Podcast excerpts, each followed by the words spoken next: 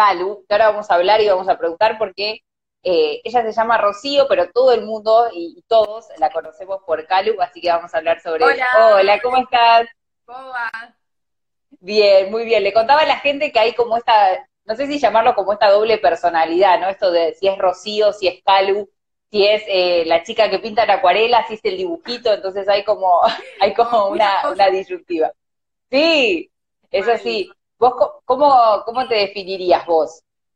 Mira, yo siempre digo lo mismo y me río, es gracioso, pero es como que desde que tengo el personaje, yo empecé haciendo las ilustraciones, que se llama Calu, la gente me empezó a decir Calu, porque yo al principio no me mostraba, de hecho, o sea, nadie me conocía.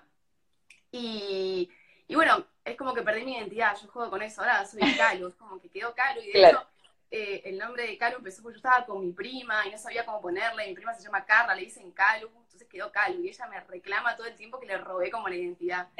Los derechos de autor. Bien, vamos a contarle a la gente que Calu es ilustradora, es artista, eh, lo que tiene que ver con toda la cuestión digital también, y, es eh, en donde empezaste como a explorar también y a hacer más eh, popular, digamos, de alguna manera más masiva tu, tu, formación y tu arte. Y, yo que sin saber, digamos, toda esta interna, digo, bueno, por ahí tiene como el apodo de Calu y, y lo trasladó a su dibujito, pero no, bueno, ahora sabemos la verdad que te lo debemos a la prima, que le mandamos un saludo si está, si está mirando, le debemos el calvo a la prima. Ro, ¿cómo empezó este, esta pasión por, eh, por el dibujo, por el arte, por, eh, por esta cuestión de, empezar a expresarte a través de, tus manos? ¿Desde chica o, Yo desde siempre, siempre me gustó todo lo que es el arte, pintura, lo que sea, como que yo era de las que se quedaban en los recreos para el tallercito de arte, siempre le pedí a mi mamá que me mande a cosas de arte, arte en todas sus formas, pero bueno, siempre como que lo tuve muy latente esa parte, desde hasta cocinar, me gustaba todo lo que era bricolage, con mi mamá recuerdo de chiquitas pintar juntas, em, y bueno, como que desde siempre lo tuve latente y estaba en la facultad estudiando y, y como que nunca dejé de dibujar o de pintar. La gente por lo general, como que todos nacemos artistas, solo que después nos olvidamos o lo vamos dejando de lado porque el, mundo te como medio que te van cuadrando un poco también y hoy en día por ahí un poco más, pero antes no se, no se incentivaba tanto el tema del arte y de, crecer en ese, en ese lado, tal vez. Bueno, hay una frase esta que dice, no, soy artista, bueno, ¿y de qué vas a trabajar? ¿No? Como que claro, esta cuestión de tener que tener una carrera de base y después como tenerlo como hobby. Es, está instalado y por suerte es como vos decís, eh, al correr del tiempo y a medida que se fue haciendo también las redes ayudaron mucho, eh, como que esta idea se fue rompiendo por suerte. Obvio, sí, bueno, yo estaba en la facultad, estaba estudiando, yo soy productora de tele, nada que ver, y estaba estudiando una, una bastante en vole, que era economía, y nada, me puse a dibujar, y justo se daba que estaba empezando como llegando Instagram acá, y como que la gente estaba empezando a mostrar un poco su trabajo, hice una viñeta de lo que estaba pasando en la facu, como el embole de la facu, y llegué, estaba mi prima, me decía, ay, che, subí lo que justo estaba, mirá, está todo el mundo subiendo, y lo subí, y bueno, de ahí fue como un camino de ida, pero fue como sin pensar, era un hobby para mí, no era que estaba planeado ni nada por el estilo. Y, y Calu, porque aparte lo que tiene para la gente que por ahí, eh, la, gran mayoría de los que están viendo en el vivo seguramente son, son seguidores y gente que conoce al personaje, pero digo, Calu lo que le pasa son cosas que le puede pasar a cualquiera, digo, es, es como esto, el aburrimiento de la facu, eh, ahora la cuarentena, los desamores, los amores, es como una, una realidad con la que cualquiera se puede sentir como identificada. Claro, en realidad cuando yo empecé eh, me iba más por el humor, porque para mí también Calu fue como medio como un caparazón, por así decirlo, y no me, como que al mm. principio me daba cosa, de hecho por eso nunca me mostré hasta hace poco tiempo, porque me daba vergüenza, era como que, nada, me daba cosa, no sé, algo raro, viste, como, después, o sea, el primer error fue ese, no, no estar orgulloso de su proyecto es lo peor que puedes hacer, yo era como que me daba vergüenza, no sé por qué, Em, entonces empecé con el humor, que sé yo, después me di cuenta que eso no era mi tema tanto. En realidad yo iba más por rupturas, desamores, amor, yo voy mucho por ahí, amor propio. Eh, entonces nada, como que empecé a moverme ahí y ahora esos son mis temas en realidad, más que nada. Pero bueno, es como todo un descubrimiento es un proceso y, y nada, siempre estás cambiando también. Y lo, también lo, interesante, porque más allá del dibujo son, digamos, el contenido, ¿no? Porque no es que solo hay un dibujo y es con una frase que uno lo puede tomar y adaptar a, las, cosas que le estén pasando, sino que hay también como un acompañamiento en, todo el discurso que está como en el cuerpo de ese, de ese posteo. ¿Eso lo, lo escribís vos? ¿Cómo, ¿Cómo viene como esa inspiración? ¿Lo tenés armado? ¿Surge en el momento con el dibujo? Eh, depende, la realidad es como que al principio eran solamente ilustraciones y después a mí siempre me gustó escribir. Yo soy muy, muy novelera, muy romanticona, eso, me encanta. Eso, se ve, te palpa en, en, los posteos y todo está buenísimo. Entonces, nada, eh, de la nada empecé a subir publicaciones tal vez con un poco de texto porque me empezaron a pedir y vi que fueron como las que más gustan por lo general, porque la gente se identifica o porque justo está atravesando ese mm. momento y la acompaña. Eh, entonces, nada, ahora el proceso a veces es primero el texto y después la ilustración, a veces al revés. Pero bueno, son cosas que me pasan a mí, siempre me preguntan, Ay, Calu, por favor, decime que vos estás en la misma que yo, porque te juro que me entendés. Y a veces tal vez no estoy tal cual en ese momento, pero es un texto que venía de antes, o de una amiga, o algo que me pareció. O sea, si bien soy yo, Calu no es 100% todo lo que me pasa a mí también. Claro, porque uno si empieza a recorrer el feed y que aparte es estéticamente muy, muy lindo y muy llamativo, es que tenés, por ejemplo, no sé, un martes algo de ruptura y de desamor y el, y el jueves algo de, las parejas y de la vuelta, entonces como que también sería como muy difícil poder hacer un seguimiento o sería demasiada exposición, justamente lo que por ahí querías evitar en, un principio de, tu persona, ¿no? Claro, ay, justo ahí están hablando, mira, estoy leyendo un par de comentarios. Em, sí, sí, obvio, o sea, también todo ese aprendizaje, no sé, eh, para mí, o sea, me arrepiento no haberme mostrado antes, pero bueno, para mí fue parte del proceso, pero me parece súper importante humanizar y mostrar que realmente atrás hay una persona que le pasan mil cosas, tiene días malos, días buenos, como que humanizar también está bueno y darse cuenta que no era una carita, porque todos me decían, ay, te imaginaba como con la carita de Cal, no sabía cómo eras. Eso me pasó un montón. Y, bueno, nada, eh, fue todo un proceso de aprendizaje, pero bueno, hoy estoy re contenta y, y nada. Y vos te, digamos, desde que empezaste, como vos decías, empezó como un hobby, lo subiste de casualidad, digo, vos tenías un trabajo, estabas haciendo una carrera, ¿pudiste empezar como a, trabajar de alguna forma y a monetizar eh, Calu enseguida o, y dejaste tu trabajo así de un día para otro o fue como también un proceso? No, no, en realidad fue así. Yo lo empecé como hobby, obviamente, hasta que como que se fue armando la plataforma, era un re hobby. De hecho, al día de hoy para mí es un hobby, no es un trabajo, imagínate. Pero bueno, cada vez es como se va estructurando un poquito más. Y siempre me pasaba eso, yo decía, bueno, tengo un montón de seguidores, pero la verdad es que, o sea, le dedico todo mi tiempo, todo, pero no me, o sea, no me sirve, no, veo la forma de sacarle, eh, de que yo pueda vivir de esto el día de mañana. Y yo a la vez trabajaba. A ver, para que, la, para que la gente sepa, digamos, hay una realidad y lo que implica las redes sociales lleva un montón de tiempo. Porque no es solo, ay, bueno, me siento dibujo o armo un posteo y lo subo una historia, es buscarle la estética, el color y todo lleva mucho tiempo y a veces uno está haciendo por ejemplo, trabajando, ¿no? Cumpliendo un horario de, oficina o en lo que estoy trabajando y, es por ahí tomarse y buscar el tiempo y, es, es parte del trabajo también, ¿no? No, es como... No, sí, sí, las redes, la verdad es que es mucho, mucho trabajo. Yo cuando lo empecé, imagínate, ni me esperaba nada y necesitas, o sea, como que tenés que estar ahí respondiendo. Eh, a mí me gusta, yo las manejo yo sola y me gusta contestar, me gusta leer a la gente. Y es importante también eh, que la gente sienta que vos estás, que no es que solamente subís y ya está. Entonces, tenés que estar ahí y, bueno, sí, obviamente organizarme, cortar, me cuesta un montón hasta el día de hoy, me cuesta. Pero bueno, sí, empecé y me costó mucho como ver, la forma de, bueno, cómo hago yo si el día de mañana quiero vivir de esto, porque realmente me, llevaba mucho tiempo, como si fuese un laburo de jornada laboral completa. Para mí Calu era lo mismo. Eh, y bueno, recién el año pasado me animé a renunciar a mi trabajo en relación de dependencia, o sea, en diciembre, no sé cuánto, van seis meses, nada. y pandemia. bueno, vino justo. la pandemia, o sea, ideal. Pero no, igual fuera de no me arrepiento ni un poquito y la verdad que estoy muy feliz eh, del cambio. Eh, porque bueno, em, me pasaba que yo trabajaba nueve horas y volvía y tenía que, no sé, yo hago todo, desde el diseño de lo que vendo hasta lo que subo en las redes, hasta el empaquetar, ir al correo, es todo, no tengo nadie atrás, soy yo solita. Eh, Porque aparte de, lo que es las redes sociales, también haces las agendas y todo ese tipo de cosas que, requieren también de, ese tiempo para que a la que lo encargó le llegue, para que ir y, coordinar. Entonces, no es solo por ahí, como decíamos, subir una foto y nada más. Claro, no, bueno, en eso, en la búsqueda de ver cómo hacía para poder eh, intentar vivir de esto, me llegaban muchas propuestas tipo, ay, Calu, tenés que sacar una agenda, no sé qué, y yo nunca se me había ocurrido hacer una agenda, es una agenda.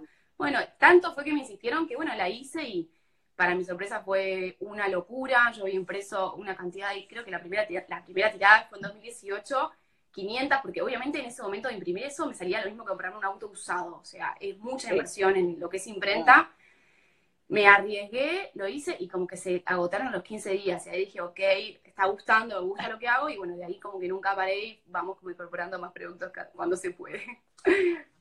Es por acá. Bueno, y de eso también, por eso nos interesaba mucho poder conversar con vos, porque había leído y todo esto del cambio laboral, y de eso se trata reinventados, ¿no? En el que eso en algún momento de la vida o de, de, la cuestión laboral uno decide cómo hacer ese cambio revolucionario que, que genera un montón de otras cosas por venir, porque ahora también el hecho de depender solo de tu trabajo y que por suerte te va muy bien, también te, estimula a tener que estar como activa y buscando cosas nuevas todo el tiempo. Ahí preguntaba, y no quiero perderme porque la pregunta estaba buenísima, dice, Calvo, ¿alguna vez te pasó de no encontrar inspiración o bloqueo artístico? Pregunta Lucy Lascara. Sí, obvio, o sea, todo el tiempo pasa, eso es muy común y siempre como que te preguntan cuál es la fórmula mágica para encontrar inspiración. Y yo lo que les digo, por lo general, primero yo me, inspiro como de cualquier cosa. Literalmente, no sé, estoy caminando y veo una frase en la pared, se me ocurre algo, como estar muy atenta a, lo que te rodea. Y si estás corta inspiración, yo siempre recomiendo, bueno, salir de tu casa, anda a caminar. Eh, o hacer algún deporte o algo que como que te despeje un poco la mente, siempre sirve. Y mm, y sí, lo que también, el tip clave es tener siempre una libretita y una lapicera, pero a todos lados, o sea, a nivel, al lado de la mesita de luz, porque te despertás en medio de la noche con una idea, no la notas y te juro que te olvidas. Me pasó mil veces eso. Entonces ese es como el mejor tip, tener la libretita es clave, clave, clave. Y con respecto al taller de Calu, que es como una cuenta paralela, ¿eso cuándo empezó? ¿Empezó como junto o en el tiempo con, con todas las historietas y las viñetas o fue como ahora muy reciente? Bueno, yo siempre, además ilustrar, pintaba, porque siempre me gustó el arte, como que siempre iba a clases de talleres de otra gente, de profesor de Bellas Artes, siempre me gustó.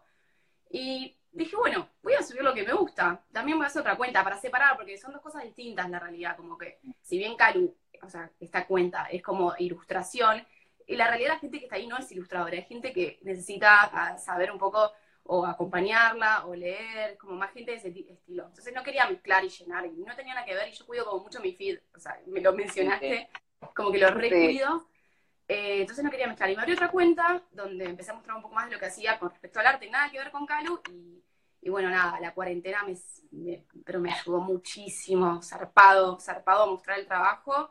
Eh, mucha gente enganchada, nueva, saqué un curso online, o sea, nada, estoy re feliz. Eh, Hola Guille. Eh, así que nada, sí, la verdad que la cuarentena me ayudó mucho y bueno, esto también lo que siempre te digo, es mucho laburo atrás. Es, eh, yo me hay gente que me dice, ay, parece que nada, no, te juro que me tengo que levantar a las 7 de la mañana para encontrar el sol perfecto, para poder sacar la luz perfecta, porque 8 y 20 se me está yendo, o sea, a nivel de a eso, es como que es laburo. Pero bueno, nada. Sí. Yo justo hablando con Silvia y demás, cuando estábamos como armando también la agenda, eh, el domingo entré en el vivo que hiciste de, pintura en acuarela y que me causaba mucha, mucha gracia y mucha ternura porque vos mostrabas como el terminado.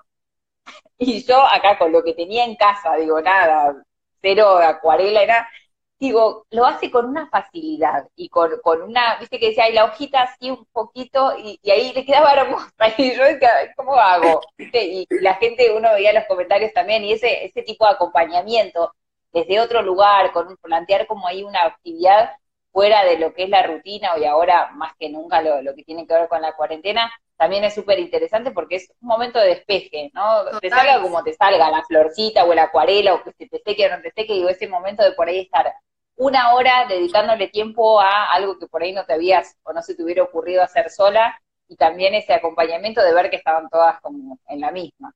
Claro, sí, no, y yo siempre como lo que más promuevo es el hecho de como que no, no hay que exigirse, no hay que ser perfecto de la mancha, se, encuentran cosas buenas y como que todo es un proceso. Si vos mirás mis dibujos de Calvo hace tres años cuando arranqué, eran horribles, yo lo veo ahora y digo, qué feos.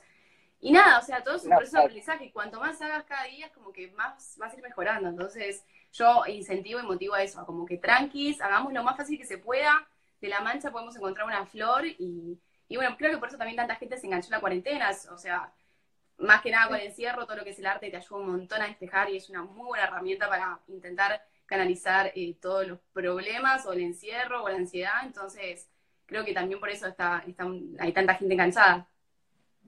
¿Y cómo fue el, taller? ¿Era la primera vez que por ahí dabas clases eh, de modo virtual y, clases en, general? No, online, eh, o sea, así virtual, fue lo primero que hice, los vivos, empecé con vivos, y yo ya daba presenciales en mi taller, pero siempre de lo que es acuarela o acrílicos, lo que es arte, nada que ver con el personaje, ¿no? No, no es ilustración, es más arte. Yo ya daba bastante, hace un año, pero bueno, siempre lo virtual es un desafío porque mi idea no es lo mismo que estar con una persona al lado, poder ayudarla a mover la mano, eh, no es exactamente lo mismo. Pero no, no, la verdad que es súper bien, hice un par de vivos y bueno, después saqué el curso online, todo autogestionado por mí, ¿no? Me filmé, puse la cámara, no sé qué, la edité, pero bueno, quedó, quedó bastante bien y nada, hacemos un montón, así que estoy re contenta, re. Ahí, mira, justamente dicen, voy también leyendo las preguntas porque la gente participa y dice, está buenísimo. Dice, vale, Andrade, genia, gracias por todo lo que escribís, me llega un montón. ¿Cómo hago para conseguir una agenda en Montevideo? Pregunta. Bueno, eso es un problema, porque las exportaciones, importaciones, bueno, es medio complicado, más ahora en cuarentena. Eh, había eh, agendas en, en, Montevideo, pero se agotaron de las 2020. Pero las 2021 van a llegar, cuando sepa les aviso. Por ahora no hay nada en Montevideo ni en ningún otro país, solamente en Argentina. Y eso de, la autogestión y también de, hacerlo en el exterior, también lo, lo haces vos, lo fuiste aprendiendo, preguntando cómo, cómo empezaste. Todo, todo. Yo no sabía nada cuando me metí en el mundo de la imprenta y la editorial, o sea, realmente no sabía nada. Eh, mi experiencia con la primera imprenta fue malísima, lo cuento todo el tiempo, muy malos tratos de parte de la imprenta. Eh, lloré, renegué, la pasé muy, muy mal, porque bueno, obviamente todo se aprende, de a partir de ahí, como que bueno, ya tenía una base, fue un reaprendizaje, quise dejarla, no quise hacerla, pero bueno, con apoyo y con gente que me fue como incentivando, largué la siguiente. Y bueno, cada año aprendo algo nuevo y cada vez, yo no soy diseñadora, no estudié diseño gráfico y sé trabajar en Photoshop, Illustrator, pero por aprender, eh, simplemente por el proceso. Em, después de sacar la primera agenda, la de 2018, para la de 2019 me habló una editorial que quería hacerme la agenda de ellos. Y bueno, eh, acepté porque no me, no me cerraba muy bien el trato, pero es como que a partir de ahí vas aprendiendo, te llegan propuestas, agarras lo que te sirve, lo que no, pero bueno, eh, es mucho trabajo, sí, eso seguro. Y lo que tiene que ver con, la, cuestión de, seguir y de, por ejemplo, hoy ya estás armando la de 21, o sea, eso lo, lo empezás a armar con, con, tiempo. Ah, ok. Cuando yo arranqué no sabía que se tardaba tanto, obviamente. El primer año que intenté, arranqué en octubre, no llegué, entonces ese año no la hice porque en dos meses no llegaba a terminar nada. El otro año como que fui avanzando, ahora entiendo que siempre es un año, un año adelantado. O sea, en enero del 2020 yo ya estaba haciendo la 2021, hoy ya tengo acá la muestra finalizada, terminada, estoy corrigiendo errores. Es un proceso súper largo, son seis meses de trabajo mínimo entre diseño, los feriados te cambian, eh, revisar la agenda, o sea, siempre, siempre hay un error. Yo la reviso, la revisa mi papá, mi mamá, mi novio, todo el mundo la revisa y siempre cuando la imprimís hay un error, te juro. Em, pero eh, sí, ya casi está por salir, eh, siempre se estipula que en agosto tiene que estar lista e impresa para la preventa. Así que nada, estoy como en la etapa final ahora, ya está todo. Y además de lo que es la agenda en sí, como que mi agenda tiene ilustraciones, tiene frases a las semanas, todo hecho por mí, yo no saco nada de Google ni nada. Entonces, claro. Y bueno, eso, también te iba a preguntar, porque a veces el, hecho de, no sé, así como decías, iba por la calle y vi una frase que me gustó, o uno está leyendo un libro y le encantó ese tipo de frases, también hay como toda una cuestión por ahí de, derechos, no es que uno agarra una frase de cualquier lado y la puede incluir, porque también después hay, hay todo un proceso detrás. No, no, cero. Eh, yo lo que, lo que te refería cuando veo una frase o algo, como que me inspira, es un disparador, pero jamás voy a tomar esa frase Claro, tal cual, tal cual. Nunca, sí pasa, y, más a todos los que estamos expuestos en redes, que nos roben frases o ilustraciones y te saquen la firma, me pasa todo el tiempo, es una lucha constante, pero bueno, cosas de las redes. ¿Y cómo, cómo lo manejas? ¿Eso aprendiste a, poder, porque es tu trabajo, y volvemos a lo que estábamos diciendo, es tiempo, es dedicaciones, y vos después ves gente adueñándose por ahí de ese tipo de cosas y, y teniendo, no sé, seguidores o, reproducciones y lo que sea con un trabajo propio. Como... La mayoría de las veces son cuentas como de muchísimos seguidores que lo que hacen es como rejuntes de inspiración o motivación de cuentas que tengan frases copadas y se las adueñan. Y, esa es la mayoría de las veces. Y es como que las que me siguen a mí, toda la gente que me conoce ya sabe cómo, o sea, eh, yo nunca me entero por mí, me mandan, es tipo, Calu, esto es tuyo, reclámalo, ahí voy. a veces me y las, chicas empiezan como a decir eso de Calu y yo intento hablarles, hola, mira, puedes bajar la publicación porque no tiene firma o al menos darme el crédito, no sé qué. A veces son copados, a veces no, pero entiendo que lamentablemente es lo que toca. Y, o sea, por más de que lo intente, a veces no te dan bola y bueno, nada.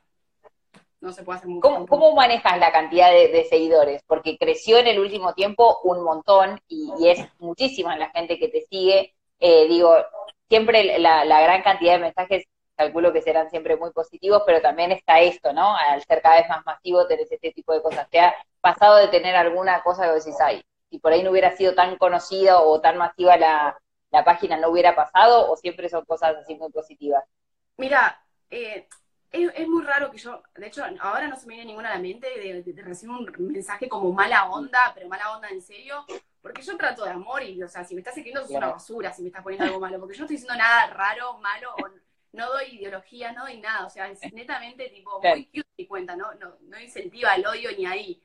Em, así que no he recibido, sí me, tengo recuerdos, o sea, de cosas graciosas, como antes de mostrarme, de una chica diciéndome, Calu, por favor, nunca te muestres porque vas a perder la magia. Y yo tipo, bueno, ok, no me muestro. Ese tipo de cosas.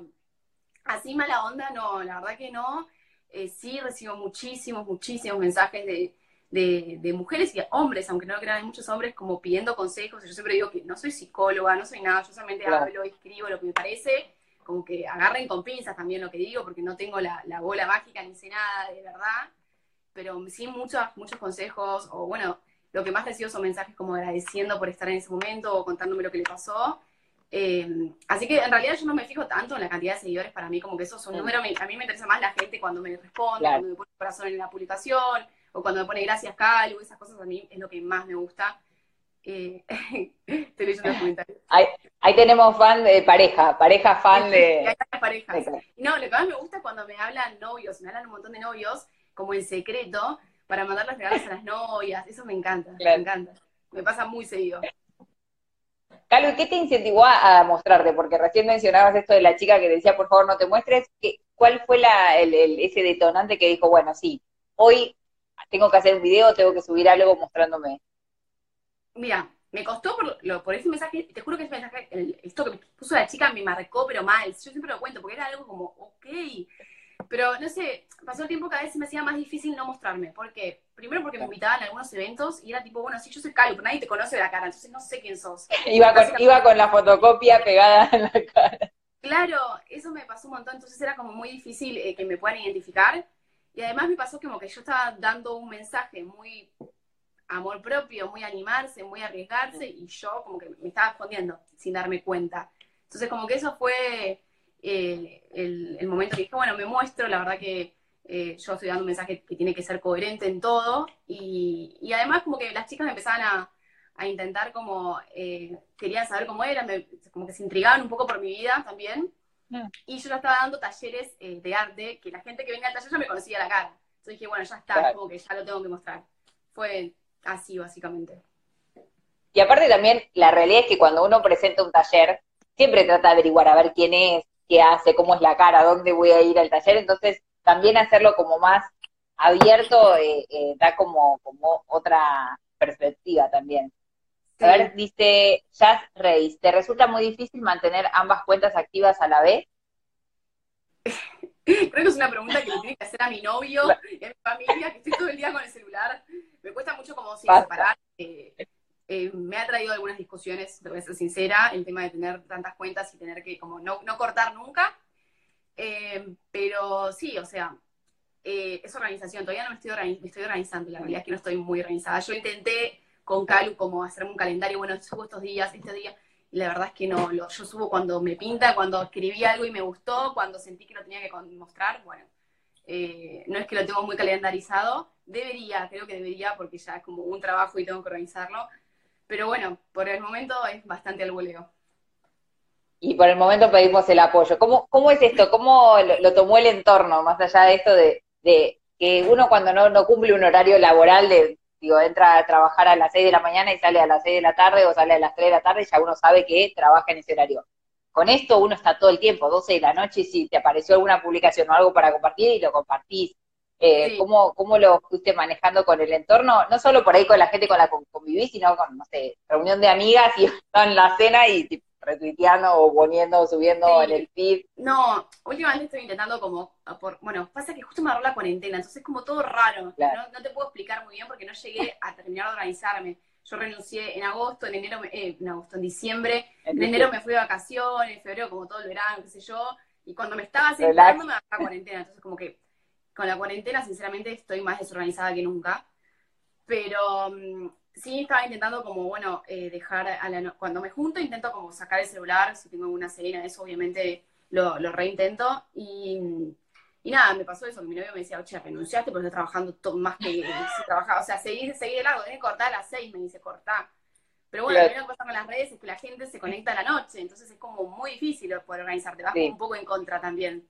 Eh, y ahora que también los, los horarios están como todos invertidos, porque antes uno a tener un ritmo de vida, sabés que nadie te va a escribir por ahí dos o tres de la mañana, o son los menos. Hoy por ahí la gente está activa a esa hora, 12 de la noche, y te contestan, te mandan mensajes, te preguntan, entonces es, como Una, situación súper atípica. Todo el tiempo, la realidad es que mensajes es, es tremenda la cantidad que llegan, y yo eso siempre como mi característica desde siempre fue que yo intento responder, pero absolutamente todo. Por ahí te respondo después de tres meses, pero te respondo. No me gusta dejar la gente colgada, pero bueno, a veces se me hace bastante imposible, o sea, porque aparte yo, soy yo sola, no es que le pido a alguien, ya ayúdame a responder, ni ahí. Eh, pero bueno, así que si hay alguien ahí que me haya mandado un mensaje y nunca le respondí, téngame paciencia. Es el momento de escribir ahora y que lo lea ahora. No, pero la verdad es que la gente está, dice, por ejemplo, algunos de los mensajes te deja la piel de pollo y el corazón en puntos suspensivos. Dice, con los mensajes.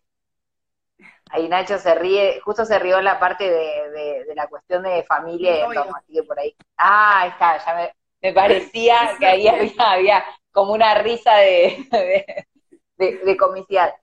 Y, eh, para ir cerrando, ¿tuviste algún como docente o algún maestro a lo largo de todo ese proceso de, en, arte que te haya como marcado en cierto punto que vos digas, bueno, es, por acá también, o así que te haya inspirado? Mira, sí, eh, mi profesor de arte fue como el, que más eh, me, motivó, es un hombre que estudió Bellas Artes y se llama Marcelo, y fue como el que más me, motivó. Yo iba a sus clases, es un hombre grande, y daba en su casa con su mujer, y, eran como mis, mis abuelitos también, porque la verdad que ir ahí me encantaba, él sabía un montón, siempre te contaba anécdotas de pintores. Eh, ahora no estoy yendo porque, bueno, cuarentena y porque me pasaron cosas, pero cuando iba, como que sí, eso me quedó muy marcado sus clases, eh, era como muy, muy lindo ir a sus clases y, y, nada, todo lo que generaba, todas las historias que te contaba. Eh, cómo explicaba el arte, como que también genera un poco el amor que tengo yo por el arte. ¿Y eso buscas eh, en algún punto, consciente o inconscientemente, también trasladarlo en tus talleres?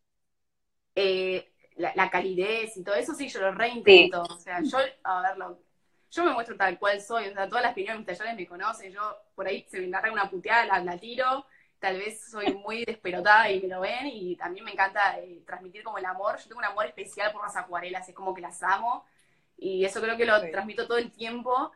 Em, pero sí, eh, nada, eso, como que para mí igual eh, ir al taller de Marcelo como que me recibió, el, imagínate, me enseñaba técnicas bien postas, o sea, puntillismo, nada que ver con lo que yo doy hoy en día, pero para mí es fundamental, si te querés dedicar, como saber las bases. Eh, entonces, nada, saber de historia del arte, entonces tenés que saberlo, porque nada, si te querés dedicar a eso, tenés que saberlo. Y, bueno, nada, eso. Sí, la verdad que él fue como mi referente.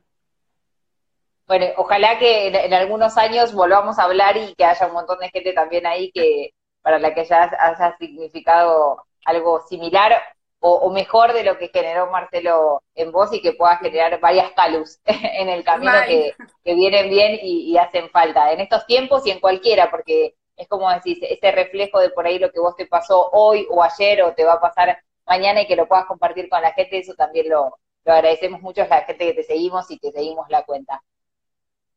Bueno, gracias, gracias, por esta charla. No, para mí, para mí es un placer y también para que un poco la gente conozca eh, el, lado B, digamos, de, todo lo que hacer, porque a veces uno, uno exige como, ay, otra publicación, ¿cuándo algo? Y uno es, todo un laburo de atrás y, que uno hace a medida que va pudiendo también, y eso es, está bueno que la gente lo sepa. Fuera de joda, una, cosa, una cosa más que quería contar, hablando de esto, que la gente a veces es como que te exige un montón, pero también a mí me pasa mucho que gente que entiende. Ayer, el otro día me mandó, ayer sí, un chico me, me mandó como la captura de que le había llegado un envío de una agenda o un planner que le llegó dos meses y me dice, mira, me llegó repetido, pero ya me mandaste. Y eso me pasó un montón de veces como re transparente. Y digo, mil gracias por avisarme, la verdad que se me pasó, por ahí lo repetí. No, te aviso porque la verdad que te entiendo, sos emprendedora, me gusta como que muy buena onda de atrás. Y gente como de verdad que vale la pena. Entonces eso es lo lindo de las redes también. Es que uno cuando, cuando da, llega también eh, a la vuelta de esa misma energía y es, es tal cual el, el reflejo. Calu, te agradezco un montón y para cerrar, y eso sí, como si para el que esté escuchando del otro lado y tenga ganas de animarse a hacer lo que tiene ganas, lo que le gustaría, más allá de, la época particular en la que estamos viviendo, que ya lo dijimos, pero ¿cuál sería como tu, tu consejo o tu aporte para, para ese esa que está del otro lado? No, que para mí lo que sea de, de, verdad porque te gusta, de verdad posta, no hay forma de que salga mal. Y, y no, no necesitas ser el mejor en eso, sino como que transmitir la pasión de eso. Es lo más importante. Y, y cuando hagas las cosas con amor y de verdad con pasión, simplemente se van dando. Y con mucho trabajo, obvio. Dedicación. Y eso, y eso se ve reflejado en las dos cuentas. Calu, te mando un beso, gracias y vamos a seguir acá atentas y, nos encanta compartir las frases y todo. Ahí la gente también te manda muchos cariños y todo. Gracias, nos vemos y seguimos pendientes. Chao.